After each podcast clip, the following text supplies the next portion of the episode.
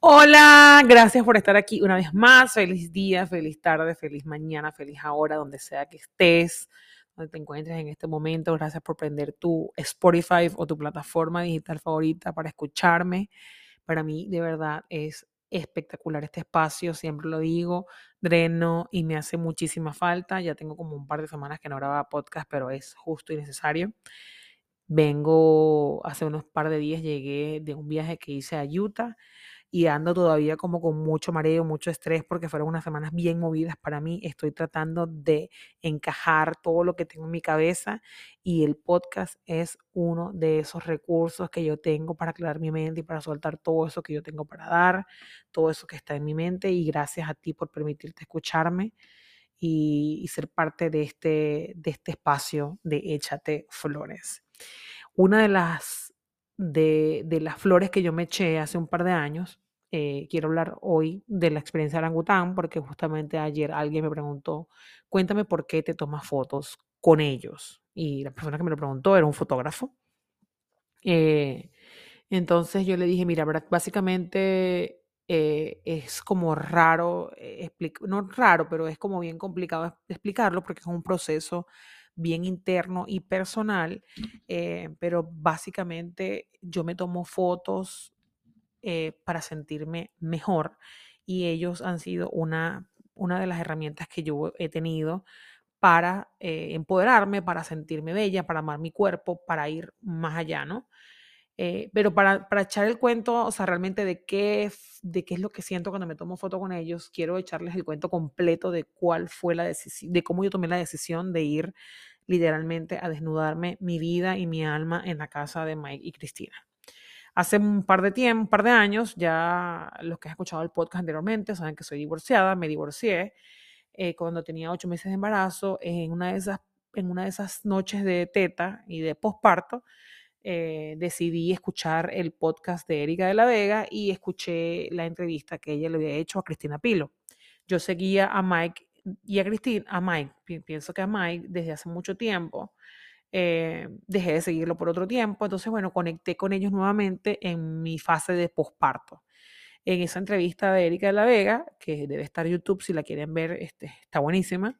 Para mí fue un, llegó el, el maestro, llegó en ese momento a mí eh, Cristina contaba que ellos tenían una práctica donde ellas, donde ellas se dieron cuenta que las modelos volvían y volvían y volvían y querían repetir porque se sentían diferentes, pues se sentían bellas, se sentían atractivas, se sentían y se sentían y se sentían. Entonces, habla tan lindo de su proyecto, hablaba tan hermoso que a mí me nació esa curiosidad. Entonces, yo estando, me acuerdo clarito, una noche, este, en vela con mi bebé pegada a la teta, y yo digo, bueno, esto es lo que yo pienso que yo necesito, porque ella hablaba del, del, del, de la autoestima, de que las mujeres necesitamos ese voz de energía y toda esa cosa. Y entonces yo lo vi, claro, pero lo vi como imposible. No, no lo vi como imposible, porque realmente no voy a decir que fue imposible, sino como que, bueno, no es el momento, porque es como la primera, el primer pensamiento que, me, que, que nos viene, pues a las personas que somos más rellenitas, a lo mejor que no estamos en el cuerpo perfecto, aunque yo pienso que ninguna mujer piensa que está en el cuerpo perfecto, así sea perfecta ella en sí. Este, yo estaba, por supuesto, en posparto, estaba gorda, no estaba en mi mejor momento y creo que todavía no he llegado a mi mejor momento. Eh, pero bueno, no estaba en forma como yo quería estar, como yo me imaginaba que debía estar para las fotos o como yo quería estar para las fotos. Entonces, bueno, decidí seguirlos en Instagram, ver un poquito más de lo que estaban haciendo, me encantaba lo que hacían, ya ya había visto la entrevista, ya sabía que no era para modelos, porque mucha gente de la que lo sigue piensa que es solo para modelos y realmente es todo lo contrario. Eh, entonces, bueno, un día eh, eso fue como en el 2018. En el 2019, pienso, el 2019 o el 2020, decidí como ya había pasado todo ese, ese, ese primera etapa de maternidad, toda esa primera etapa de separación, todo eso. Y vengo yo y digo, ok, eh, eso fue como en el 2021. Dije, este, voy a hacer un bucket list de las cosas que realmente yo quiero hacer, de las cosas que yo he paralizado de hacer, porque obviamente antes de mi separación tenía como otras metas, otros sueños, otras, otras cosas. Entonces ahora es como la hora de rediseñarme yo misma, de, de reacomodarme cuáles realmente son mis metas. Cuando voy a hacer mi lista, la primera, la primera cosa que tenía en mi lista, de mi bucket list, era fotos con orangután Entonces yo hice un par de cosas ahí abajo, como que conocer Mykonos, porque es un sueño mío ir a Mykonos, eh, no sé qué, aparte de ir a Grecia, no sé qué, varias cositas que tenía ahí apuntadas. Entonces, cuando yo hice como un detox de la lista, que después que la terminé, eh, pienso que no tengo tan, tan, tan amplia, pero como unas cinco cositas, yo me di cuenta que que, que, como que la, la experiencia orangután era lo más accesible de todo lo que tenía en grande y que no era como para estar en esa lista, porque, porque era simple, era accesible. Entonces decidí dar un paso, eh, ellos publicaron como que venían a Austin y yo, ok, este, Ok, entonces dije, bueno, voy a, a buquear en Austin. Entonces escribo en Austin y me dice, mira, no, todavía no tenemos fecha de Austin, pero te tenemos en la lista de cuando vayamos a Austin. Y yo, perfecto, no sé qué. Entonces decidí comencé a consumir esos contenidos de redes en YouTube y todo eso. Entonces en uno de esos episodios, ya yo me había como cansado de esperar que me dieran la fecha de Austin. Entonces ya estaba como cansada y en eso escucho un episodio de YouTube donde ellos dicen, coño, que nosotros viajamos, hacemos una experiencia en muchos sitios, pero lo ideal y el espacio que tenemos diseñado y lo hemos trabajado y hemos echado, le hemos echado un camión de bola, está aquí en la casa porque la gente tiene que también hacer un poquito de esfuerzo en venir porque la experiencia la damos mejor en nuestra casa. Y yo dije, claro, ¿qué coño hago yo esperando que vengan a Austin si yo puedo ir?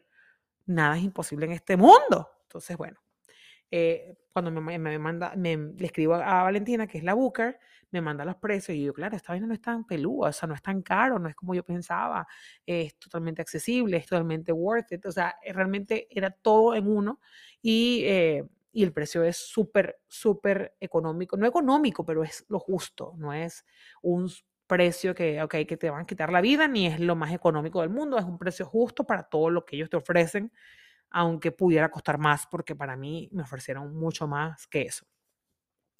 Entonces, bueno, decidí ir para Miami, me fui para Miami, me tomé mis fotos, o sea, se, se, me dieron muchas cosas en ese, tuve que mover la primera fecha, después fui otra en noviembre, no sé qué, me tomé mis fotos, salgo de la, me fui ese vez con mi hija para Miami, dejé a mi hija a casa de una tía, me vengo a tomarme mis fotos, súper nerviosa, eh, yo me había, por supuesto, me había forzado bastante, había, me había cuidado mucho la alimentación, había hecho muchos detox, eh, estaba bien, bien desinflamada.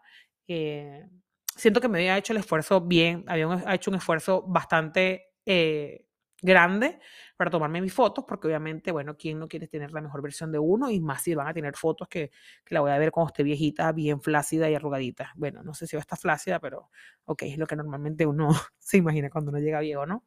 Entonces, bueno, nada, en el taxi, eh, en el Uber, cuando iba a la casa, estaba súper nerviosa, no sabía si iban a ser las personas que estaban en redes, se veían súper cool, pero uno nunca sabe.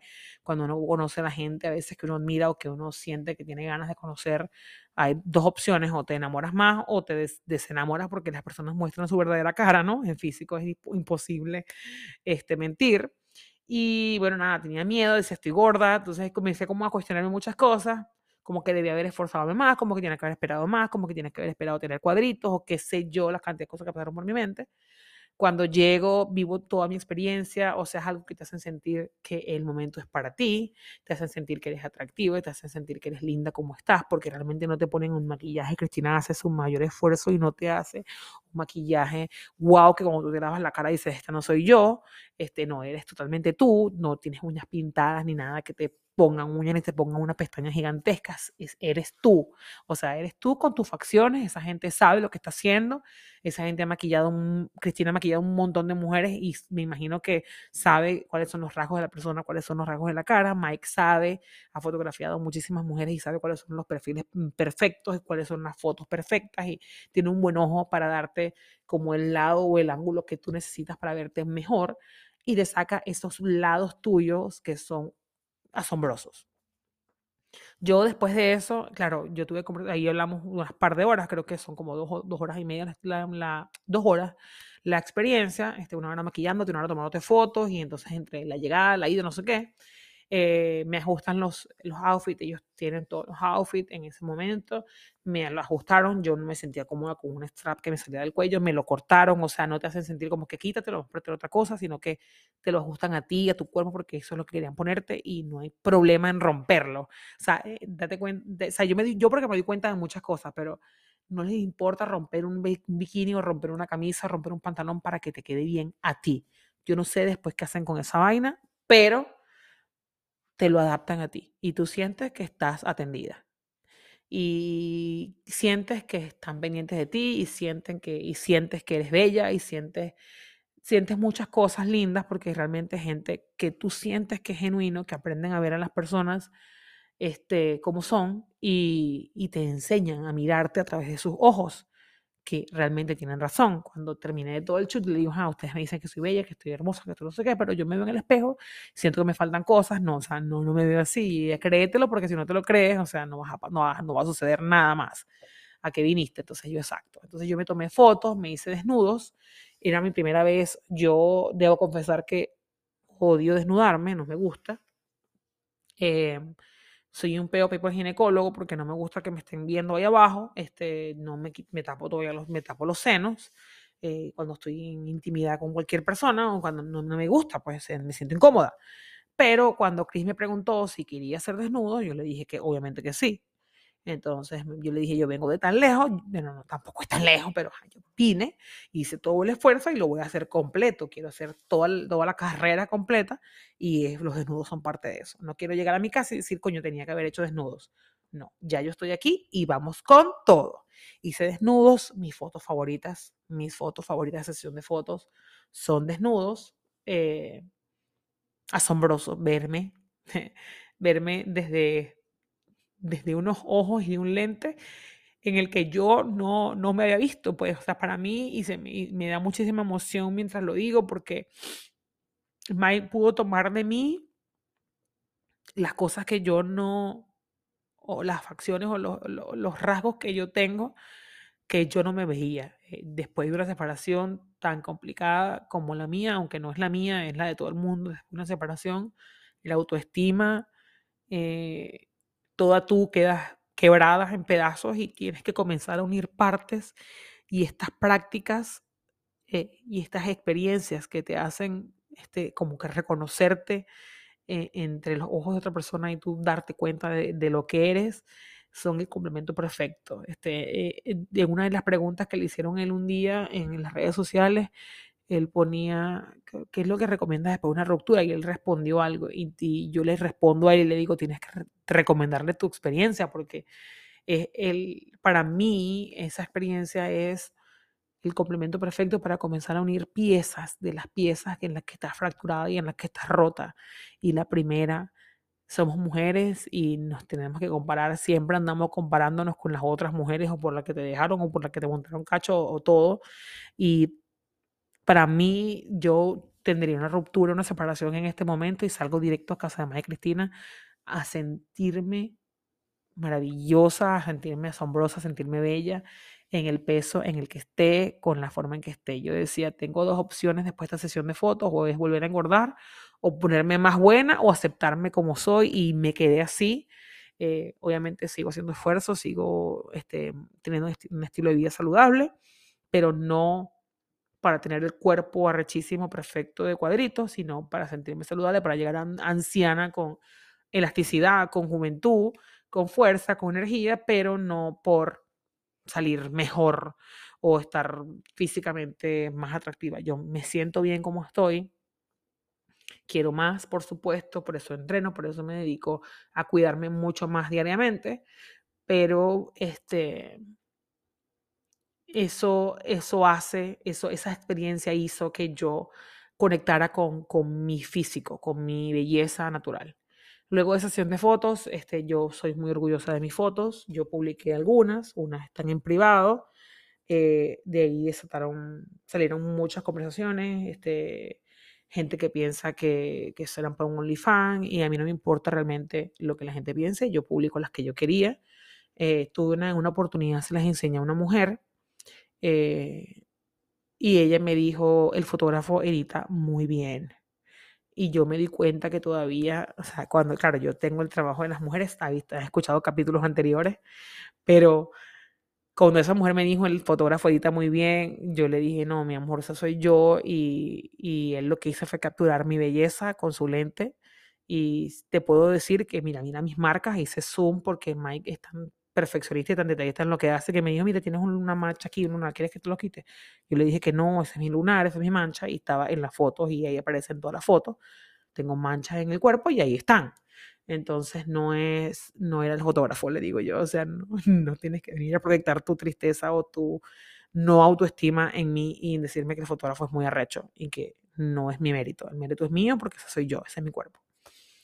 Ese, entre muchas otras cosas que pasaron, también hay hombres que piensan que porque yo fui, me desnudé soy fácil o algo así, pero son creencias que, que van a desatar este tipo de, de, de, fotografía y el tipo de fotógrafo que es Mike, que es bien controversial, que, que la gente piensa millones de cosas de ellos, pero cuando tú estás adentro, cuando tú miras cómo es la casa, cómo es la familia, te das, bueno, yo me di cuenta que era el lugar seguro que yo, María Martínez, necesitaba en este momento para evolucionar. Entonces, bueno, después de esas fotos, desde hace año y medio, yo siempre soñé, ese año dije, ay, quiero ir a Utah porque eh, a los dos, tres meses de mi sesión de fotos, ellos fueron a Utah con un grupo de mujeres y yo, yo quiero ir a Utah, yo no sé cómo yo voy a hacer, pero yo el año que viene voy a Utah. Eso fue lo que yo dije. Una cosa es lo que yo dije y una cosa es lo que yo hice. Yo no hice nada para ir a Utah, yo no le mandé mensaje a Cristina, le dije quiero ir, yo no tenía plata para ir, yo nada que ver. Entonces yo ni pendiente. Estoy en un día en la floristería hace un par de semanas y me llega un mensaje de Cris, hola amorcito, ¿cómo estás? Y yo como que, ¿qué pasó aquí? Cris me está escribiendo. Cris es muy ocupada y si Cris me está escribiendo, Cris me está escribiendo para ir a Utah. Y ya yo lo sabía, yo pegué gritos antes de yo saber lo que ella me estaba escribiendo. Cuando veo el mensaje, yo grité más duro y obviamente era para ir a Utah, tenía la semana en la floristería, tenía Valentine's Day, tenía todo atravesado en, justamente en esa semana. Y le dije que sí, aunque tenía Valentine's Day atravesado. El viaje era del 12 al 19, algo así. Yo llegué el 15 a las 11 de la mañana a Utah. O sea, yo trabajé eh, toda la semana anterior, este, del 13, 14, el 14 cerramos la floristería a las 8 y media de la noche, busqué a mi hija en casa de su abuela, la dejé en la casa de la tía, corrí para mi casa, terminé la maleta y a las 4 de la mañana estaba en el aeropuerto y listo. Yo fui a Utah con cero expectativas porque no tenía tiempo de pensar. Éramos un grupo de gente, sabía que éramos bastantes personas. Yo no conocía a nadie, solamente Estefanía, que fue una de las personas con la que yo me gané porque yo soy bien insistidora. eh, Mike cumpleaños el otro año después de mis fotos y, él iba a rifar dos espacios para su cumpleaños y yo le escribí y me metí en los live y le decía, Julie, dile a Mike que yo voy para su cumpleaños y después se metía en otro live y yo le decía, acuérdate que voy para tu cumpleaños y yo no había comprado pasaje porque el hombre no me había dado play. Cuando me dio play, compré mi pasaje porque me dijo, te lo voy a ganar por ladilla. Y yo me encanté, me encantó que me dijera que era una ladillosa. Yo quería ir para su cumpleaños y yo me gané esa vaina. Entonces yo y otras compañeras se lo habían ganado a Estefanía y eso también se lo ganó y ella nos conocimos en la fiesta. De hecho, me vine de allá con ella en su carro. Ella me dio la escuela porque vivíamos literalmente cerca cuando yo estaba quedándome casa de una amiga. Entonces, bueno, conectamos ahí juntas, nos seguimos en Instagram desde ese día, nos comunicamos desde ese día. Y entonces ella también estaba en esa casa. Entonces, la única persona que yo conocía, aparte de Mae Cristina y Julie, era a Estefanía. Del resto no conocía a nadie pero no hizo falta. Sinceramente, es una de las mejores experiencias como adulta que he tenido. Eh, es un regalo que me dieron mis papás, que yo eh, muchas veces pienso que no merezco tanto, pero el viaje me hizo darme cuenta que me merezco todo eso por todos los esfuerzos que yo hago diariamente. Y ahí se me vuelve a jugar el guarapo porque yo tenía las ganas de ir. Ya había comprado demasiadas flores para la floristería, había gastado todo el dinero en flores para esa semana y el dinero no se iba a ver tan rápidamente hasta después del 14, pero tenía que pagar todo y bueno, mis padres son gente maravillosa. Me ayudaron a, yo cumplir ese sueño, pero porque yo quería ir a Utah y, realmente em, parte del podcast de desahogo de hoy era cómo, cómo yo llego a Utah con nada más una determinación de un año anterior de ver algo en redes y decir yo voy el año que viene, no sé cómo, pero yo voy. Eso es confianza. Eh, llega el momento, llega todo, me dan la oportunidad, puedo decir que no y puedo decir que sí, dije que sí sin tener el dinero. O sea, o sí teniéndolo, pero tú sabes cuando tú lo tienes, pero no, pero no quieres que eso no quieres como estar endeudada más al futuro, o sea, como que lo tienes, pero que no lo quieres gastar, así estaba yo. No como que no lo quiero gastar, sino como que sé que lo voy a necesitar más adelante para hacer esto y esto y esto, no sé, no voy a quedar en cero, eso es lo que quiero explicar. Así estaba mi situación, pero mucha gente, o sea, y es lo que yo aprecio de todo el grupo y de y siempre se los digo, tengan gente a su alrededor que que quiera con ustedes todo, o sea, que, que, que ustedes le digan, quiero hacer esta vaina y te apoyen. Eh, tengan gente a su alrededor y siempre lo digo, para tener esa gente a su alrededor también tienen que ser ustedes, sí a todo, con ellos también, porque yo me he dado cuenta de eso, yo me he ganado este, este equipazo que yo tengo, que, que no son muchos, realmente los puedo contar con los de las manos, creo que me sobran dedos, pero es gente que está ahí conmigo, que yo digo, quiero ir a Utah y me faltan tanto, o quiero ir a Utah y, me, y necesito esto, y todo el mundo cede de lo de ellos para mí, pero eso no es gratis, eso no es porque yo soy chistosa, eso no es porque yo digo cosas bonitas, eso no es porque, porque yo soy linda, eso no es porque doy lástima, aunque mucho tiempo, durante mucho tiempo, con mucha baja autoestima lo pensé, durante mucho tiempo pensé que la gente era chévere conmigo porque, porque, porque le daba lástima mi situación como yo era, como yo estaba con una niña sola en un apartamento, todos los esfuerzos que hago diariamente, yo llegué a pensar muchísimo tiempo que la gente me quería y hacía cosas por mí por lástima. Error, las cosas que ya no la veo así, porque obviamente hay un esfuerzo de mi parte también de apoyarlos y estar con ellos también cuando ellos también necesitan de mí. Eh, no me quiero desviar de, de la experiencia de orangután, pero, pero es necesario porque, porque el, el, el hecho de, de, que Chris me escriba 10 días antes para irme a Utah y yo pueda decir que sí a menos de 24 horas y pueda haberle pagado en menos de 48, no es un esfuerzo personal, es un esfuerzo, o sea, es un esfuerzo personal, pero es un apoyo de muchísimas personas, de mi hermana decirme que sí la puedo llevar al colegio a mi hija, de que la puedo buscar, la puedo llevar, de mi mamá, de estar dispuesto el dinero, de gente que, que, me dijo, te doy la plata, anda, anda, gózatelo, te lo mereces, de gente que me dijo, cuentas conmigo, cualquier cosa, mis amigos, o sea, no, mira, es un, un sinfín de, de, tribu y de compañía. Entonces voy y llego a este sitio y conozco a, 10, a 15 personas, porque yo era la 16, a 15 personas asombrosas que sé que también entran y forman parte de este grupo de gente que daría lo que fuera si yo le pido ayuda. O sea, es algo que yo puedo escribir ahorita a cualquier persona en este momento y decirle, tengo tal vaina o tengo tal peo de ese, de ese grupo de personas y también van a estar dispuestas porque fueron pocos días de conocernos, pero es gente genuina que sabe de qué estás hecho y, y, y conecta contigo en tal profundidad y de tal manera que está para apoyarte. Entonces, bueno, eh, para resumir un poquito este viaje a Utah, eh, éramos totalmente diferentes las 16 personas este, cada quien con un estilo de mí, con un estilo de vida diferente, este, fotógrafos, eh, artistas, eh, floristas yo, eh, bueno, de todo un poquito, pero no, no, nada, na, todo como que era, todo era arte, todos somos arte, por supuesto, todos tenemos como una rama bien artística, pero, pero estamos ahí, o sea, es, es como donde, un espacio seguro donde yo podía, me desnudé, me pintaron de dorado. Lo siento, hice cosas que normalmente no, no haría. O sea, yo llego aquí en mi casa, no lo hago.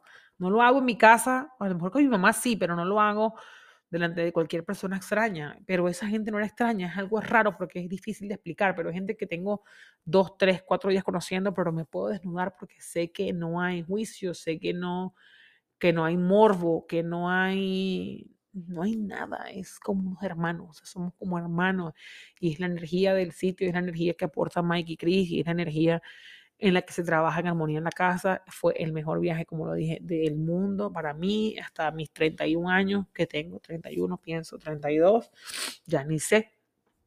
Lo cierto es que pude tomarme fotos nuevamente, estaba en mi PMS, o sea que estaba inflamada, con la barriga grandísima, con estrés que ni te imaginas, porque venía de todos estos días de locura.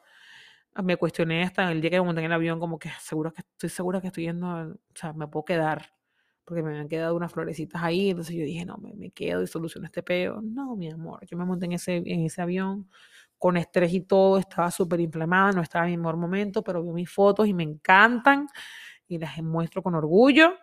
Em, hice amigos asombrosos, conocí gente asombrosa, hice algo que se los voy a, que lo voy a contar en otro capítulo porque ya este va por 20 minutos y no quiero que tarde más, pero em, se lo tengo que contar porque es súper asombroso, ese es el próximo episodio, maybe.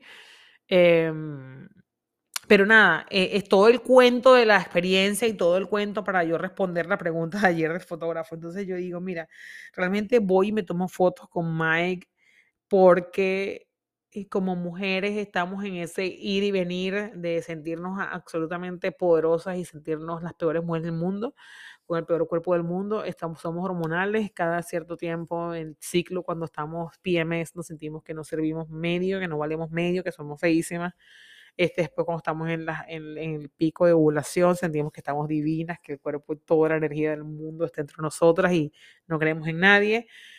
Y entonces entre, ese ir y venir, este, hay días que estamos down y, necesito conectar conmigo, con mi esencia, con mi autoestima nuevamente, con sentir que soy poderosa. Yo, por ejemplo, en mi estado de, de ahorita, de que no tengo pareja, este, muchas veces me juega la mente como el autosaboteo de que, bueno, tienes que estar mejor, no, tienes, no estás físicamente atractiva, eh, whatever, porque por la mente de, de, de, la mujer y de todo el mundo pasan millones de pensamientos diarios. Y por supuesto que he pensado que no tengo pareja pero no soy atractiva, por supuesto que he pensado que soy fea, por supuesto que he pensado que me falta mejorar muchas cosas para tener pareja. Entonces, bueno, cuando esos sentimientos se apoderan de mí y los voy como acumulando en el tiempo, me hace falta una sesión de fotos con Mike para volver a conectarme conmigo y saber que soy autosuficiente, que soy arrechísima, que soy amazing, que soy divina y que no, no hay nada mal conmigo. O sea, entonces esa es mi, esa es mi conexión, ese es mi, mi momento de decirme, sabes, no hay nada mal contigo. Porque aparte no es la experiencia de Mike como tal, sino que cuando ya tú buqueas el shoot, yo me veo en el espejo de mi casa, en el baño en el que me veo todos los días y me pongo a hacer poses como que yo estoy en la revista Playboy y me siento asombrosa. Entonces, es parte de, del, del, del el shoot como tal, es la experiencia como tal, pero es también lo que pasa antes de, de las fotos, durante las fotos y después de las fotos, porque llegas como, después llegas como, ok, ya lo vi todo, o sea, estoy claro, todo cuadra, estoy perfecta, soy amazing, soy tremenda mujer, eh, no hay nada mal conmigo, o sea, estoy perfecta. Y entonces esa energía te puede durar el tiempo que tú las vayas a sostener arriba, ideal fuera que la estuvieras sostener en el tiempo, pero bueno, generalmente nosotros todo eso pasa y tenemos que volver a conectar y por eso es que vamos a terapia y hacemos terapia cada cierto tiempo porque hay que volver a conectar con nosotros mismos y esta es una excelente herramienta para aquellas mujeres que necesitan ese boost de energía, sentirte diferente, conectar haciendo cosas diferentes, porque aparte estás conectando con desconocidos. Y como mamá es súper necesario porque mamá feliz, niños felices, eh, Amy tiene una autoestima bien elevada. Ahorita que yo la veo de tres años y digo, ojalá yo tenga esa actitud cuando, cuando estuviera grande, pero yo siempre fui muy reprimida, muy, muy como, porque yo fui flaca, pero después también fui gorda, entonces como que todo eso está revuelto en mi niñez. Claro, ahorita como adulta lo estoy tratando de canalizar mejor, pero eh, mamá feliz, mamá con autoestima, mamás contentas, hijos contentos, y hijos con autoestima, y hijos dijera Carola, no van a ser conejos, sino van a ser leones. No hay nada bien ni mal, pero, este, pero va, va a tener como más fuerza, ¿no? Entonces, bueno, eso es parte de lo que quería decir el día de hoy. Para mí como mamá es una experiencia genial porque después de haber parido una bebé y sentirme así, verme sexy y sentir que no hay nada, nada mal conmigo, que no tengo pareja porque no me imagino que conscientemente no lo, no lo estoy este, atrayendo a mi vida o no es lo que necesito en estos momentos o bueno, tantas cosas, pues otro podcast. Este, pero me permite darme cuenta que no hay nada mal conmigo, que estoy perfecta como soy, es que soy súper linda, que para los ojos correctos soy magia y los ojos correctos están en tu familia, en tu grupo de amigos y primeramente, obviamente, en ti. Eh, y es el primer paso para todo lo demás. Muchísimas gracias por escuchar este espacio, por darme el tiempo de expresarme y soltar todo eso que tenía dentro de mí. Si te gusta ese episodio, por supuesto, acuérdate de compartirlo, de regarlo, de pasarlo. Hay muchísima gente y amigos que lo están escuchando y me encanta porque me dicen, María, escuché el podcast, me encantó. Yo lo hago como un desahogo, a veces ni me acuerdo que tengo un podcast. Pero bueno, ahí voy dejando la huellita para que, para, para, bueno, para la, para la historia, para que, bueno, ojalá mi hija en algún momento escuche estos podcasts y diga, mi mamá hace todas estas cosas, qué loca. O mi mamá pensaba así, qué fino, qué maravilla. Gracias por estar aquí. Pásenlo, por favor, si quieren. Si no, no me importa. Los adoro. Bye.